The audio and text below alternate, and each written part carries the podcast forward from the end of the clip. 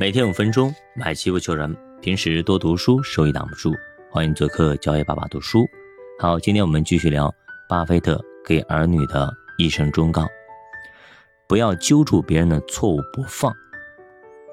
对于所受的伤害，宽容比复仇更加的高尚，因为宽容所产生的心理震动，比责备所产生的心理震动要强大很多。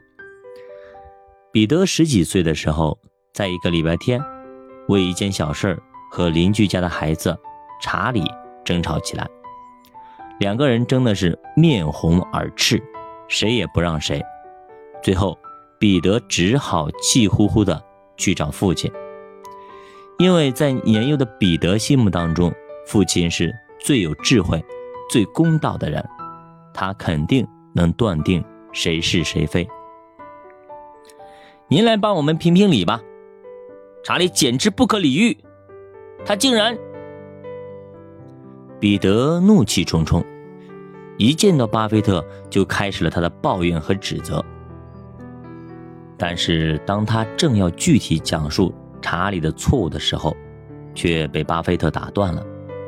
巴菲特说：“对不起，亲爱的，正巧我现在有事儿，你过一会儿再说吧。”过了一刻钟，彼得又愤愤不平的来了，不过显然没有刚才那么生气了。你一定要帮我评评理，那家伙简直是……他又开始数落起查理的错误。巴菲特不紧不慢的说：“你的怒气还没有消退，等你心平气和再说吧。正好我刚才的事情还没有办完。”接下来的几个小时，彼得没有再来找巴菲特。晚饭的时候，巴菲特在餐桌旁边见到了儿子，他正耐心的把盘子里的牛排切成小块，心情显然平静了许多。巴菲特问道：“现在你还需要找我评理吗？”说完，他微笑着看着彼得。彼得羞愧地笑了笑，说：“不需要了。现在想来，那也不是什么大事，不值得生那么大的气。”巴菲特仍然心平气和地说：“这就对了。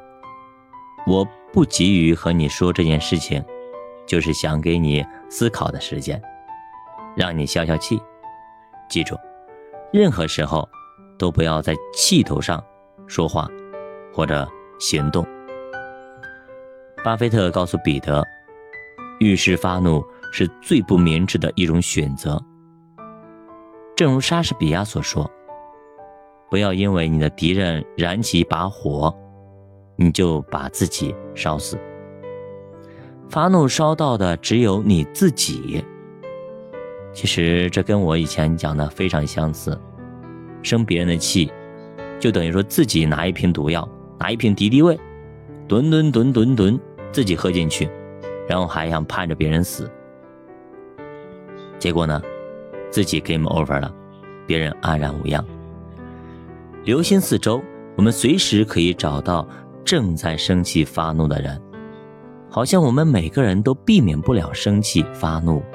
商店里，也许顾客正在和营业员吵架；出租车上。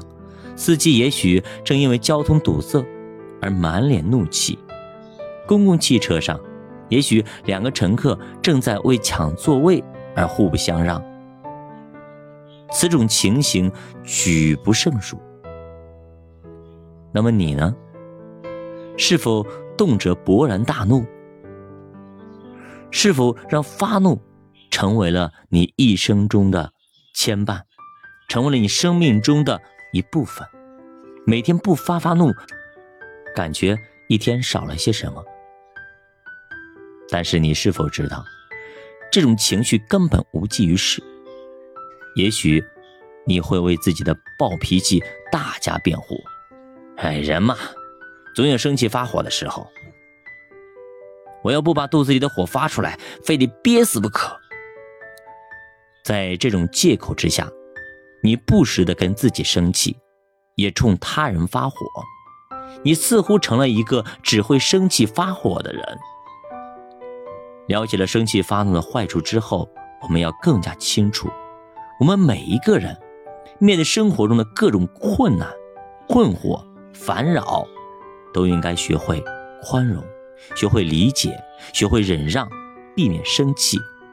牢记，气大伤身。用宁静的、博爱的心态对待世间万物，烦恼自会远离。哲人说。生气，就是拿别人的错误来惩罚自己。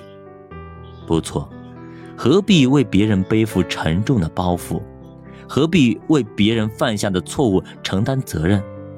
其实，人只要换种想法，转移一下视角，就能让自己有新的心境。